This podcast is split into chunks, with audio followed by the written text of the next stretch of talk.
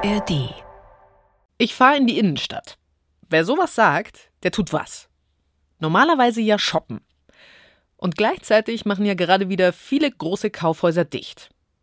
Und Innenstadt, das sind ja oft die immer gleichen Ladenketten. Ganz viel Beton, ein hässlicher Brunnen dazu. Ziemlich deprimierend alles. Warum ist es oft so? Und wieso ist es nicht viel schöner, sodass wir alle was davon haben? Weil es ist ja auch unser Zentrum. Es wird bald schöner werden. Das sagt einer, der sich auskennt. Den hört ihr gleich. Ich habe heute drei Ideen für euch in Sachen schöne neue Innenstadt.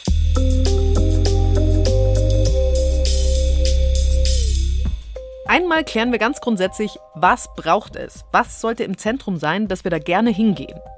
Dann, wie können die vielen Läden, die leer stehen, wie können wir die sinnvoll nutzen? Nicht nur zum Shoppen. Und was tun, wenn alles so hässlich ist, dass man da einfach nicht sein will? Wenn alles zum Beispiel für Autos zubetoniert ist. Da gibt es eine Stadt in Nordrhein-Westfalen, die hatte genau dieses Problem und dann aber auch eine Lösung dafür. Dreimal besser, diese Woche mit mir, Birgit Frank. Schön, dass ihr dabei seid. Und übrigens, uns gibt's auch in der ARD Audiothek.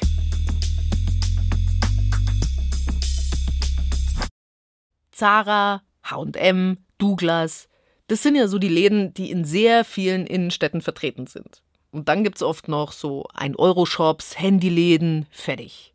Früher war das anders. Da gab's in der Innenstadt alles. Die Leute haben da gewohnt, gearbeitet, gelebt. Und erst in den 1960ern kamen dann die Fußgängerzonen und die Kaufhäuser. Das bedeutet aber auch, viele Innenstädte sind seit damals tot, nach Ladenschluss. Und dass das nicht alles sein kann, das ist seit Corona nochmal klarer geworden, weil dann haben ja auch die Ketten ihre ganzen Filialen dicht gemacht. Und das, meint ein Experte für Stadtplanung, Johannes Ringe, das ist unsere Chance.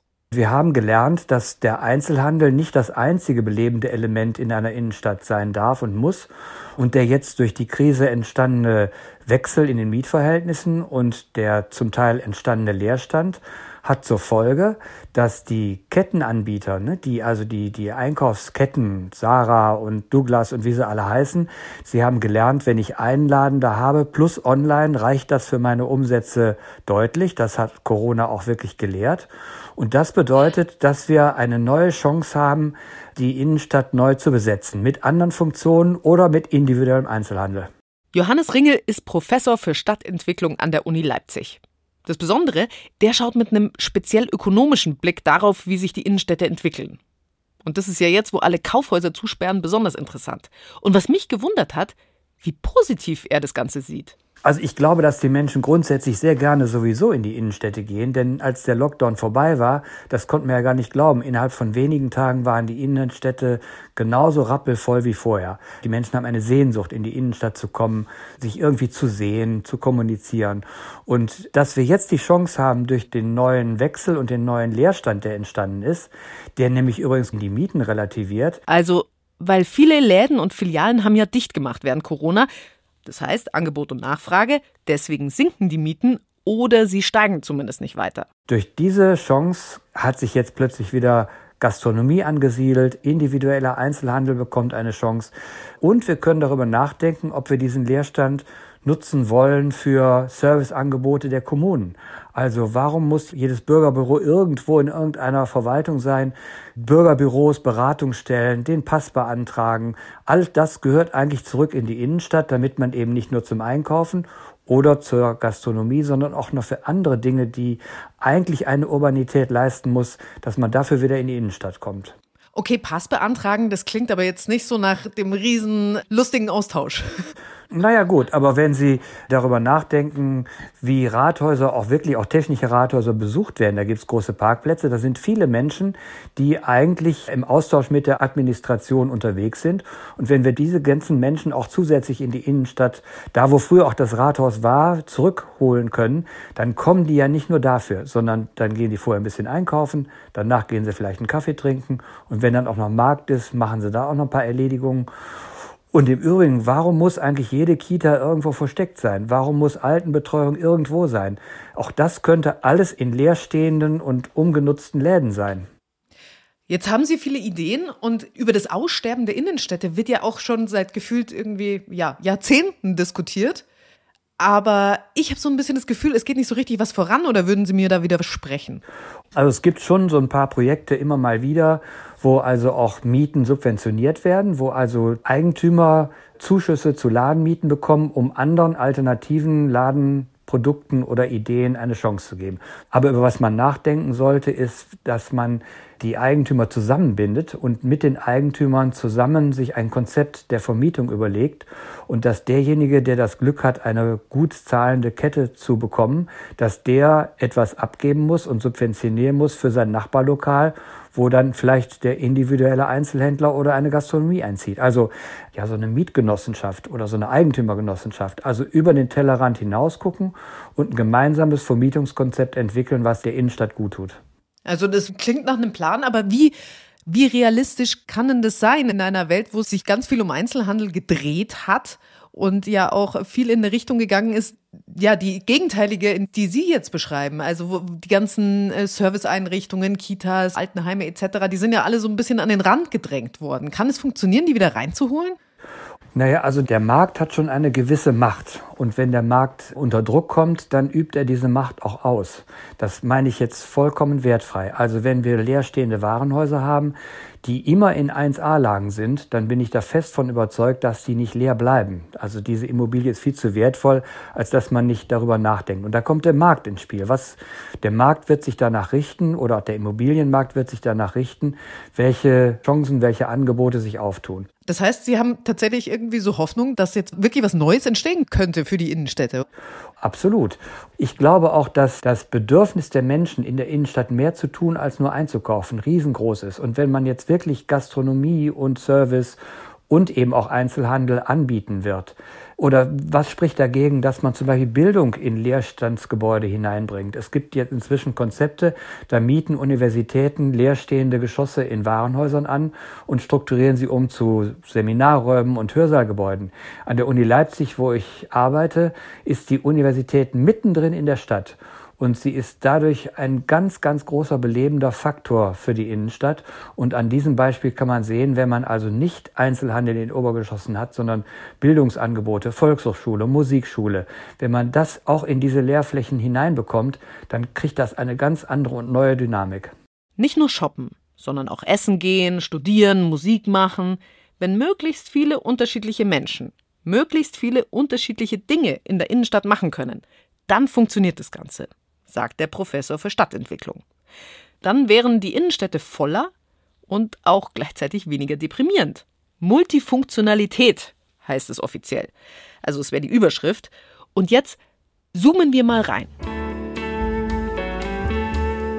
Wenn zum Beispiel die Kaufhäuser zusperren, wie jetzt gerade, wer oder was sollte dann einziehen? Damit wären wir bei unserer Idee Nummer zwei. Es gibt nämlich schon Städte, die da ziemlich gute Lösungen gefunden haben. Und zwar, indem sie in ein Haus, was vorher ein Kaufhaus war, unterschiedliche Dinge reinmachen. Beispiel Lübeck. Da hat im Herbst 2020 die Karstadt Sportfiliale zugesperrt. Dann hat die Stadt das Haus gekauft und rein sollen jetzt einmal Schulräume für ganze vier Gymnasien.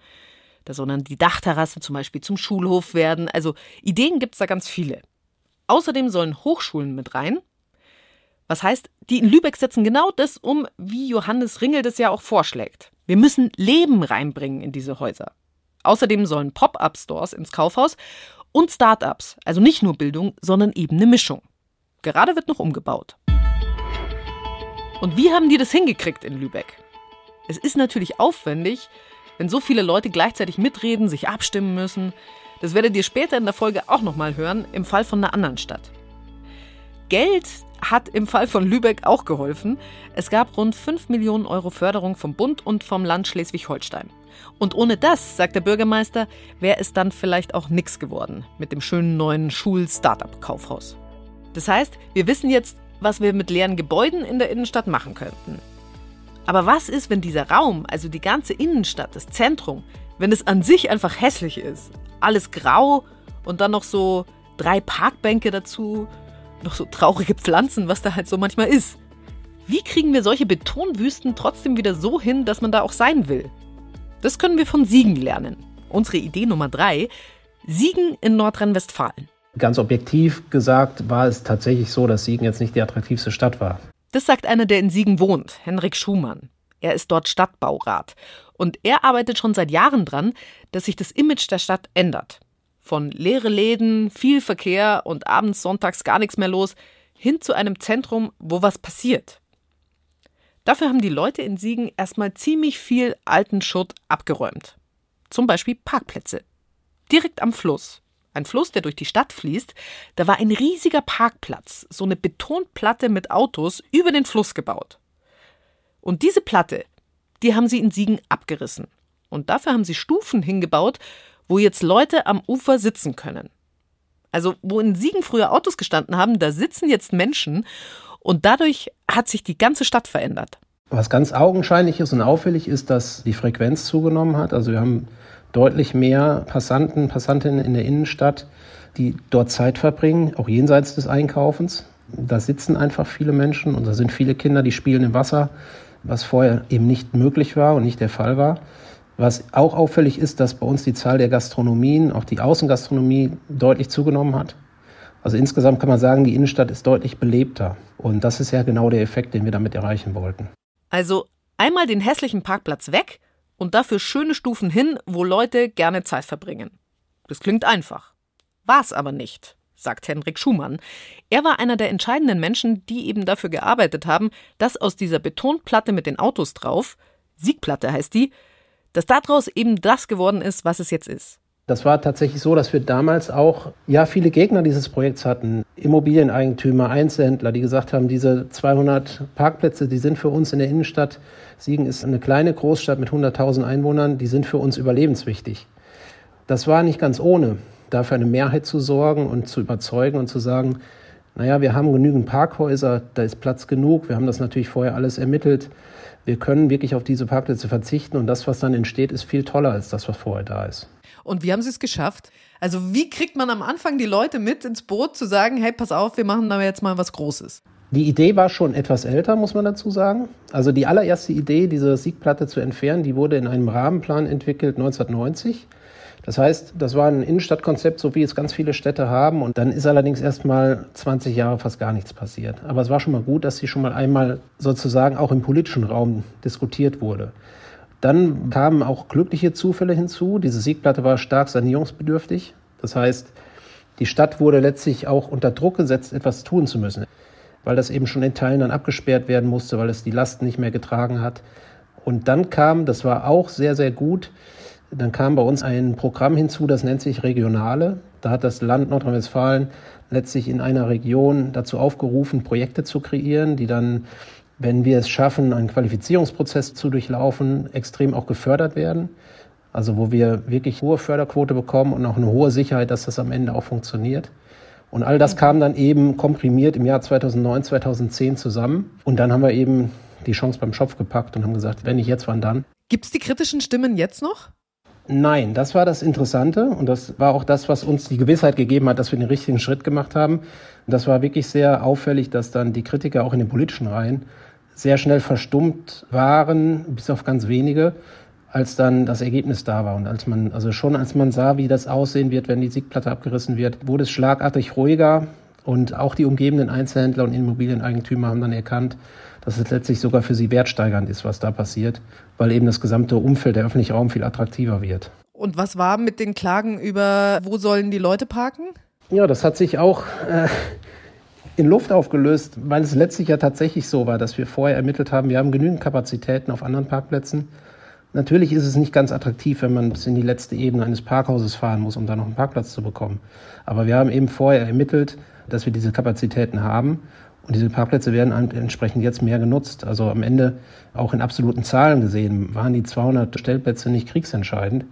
Und die Menschen gewöhnen sich dann auch relativ schnell um. Das entdecken wir in der Verkehrsplanung immer wieder. Aber wenn sowas wie in Siegen jetzt irgendwie durchgezogen wird, wo wirklich die allermeisten Leute glücklich damit sind, dann frage ich mich, warum sich viele da so schwer tun bei solchen Sachen. Ja, das ist, glaube ich, kein Geheimnis, dass insbesondere in Deutschland, immer wenn es an den Pkw geht und an das Thema Parkplätze zu eliminieren, dass es ganz schwer wird. Nach wie vor. Auch wenn sich die Zeiten etwas geändert haben. Und ich glaube, es ist heute einfacher als früher. Und vor allem, wenn man dann auch solche Projekte sieht und so ein bisschen auch daraus lernen kann oder die als Vorbild vielleicht dann nimmt. Es ist nach wie vor so, dass es einfach schwer ist, Verkehrsfläche einer anderen Nutzung zuzuführen. Aber unser Beispiel zeigt eigentlich, dass man da ruhig mutig sein kann. Und letztlich ist es auch dann die Konsequenz, die, glaube ich, den Erfolg ausmacht. Haben schon andere Städte bei Ihnen nachgefragt, hey, wie habt ihr das hingekriegt? Ja, ganz viele. Also das ist tatsächlich so, dass wir regelmäßig angefragt werden, wir auch eingeladen werden als äh, Referenten bei Veranstaltungen bundesweit davon zu erzählen. Und das ist schon wirklich beeindruckend, ja. Und was sind so Ihre Tipps, die Sie dann immer weitergeben? Ja, eben das Thema mutig sein, das Thema gut vorbereiten, gut kommunizieren. Ein Schlüsselfaktor bei uns war auch wirklich, dass das von der Stadtspitze, vom Bürgermeister bis zum Sachbearbeiter alle dahinter standen. Es gab da eine große Einheit, die gesagt haben, wir ziehen das jetzt durch. Ich glaube, das ist es auch schon. Also es hört sich ziemlich einfach an, aber das ist eben nicht selbstverständlich.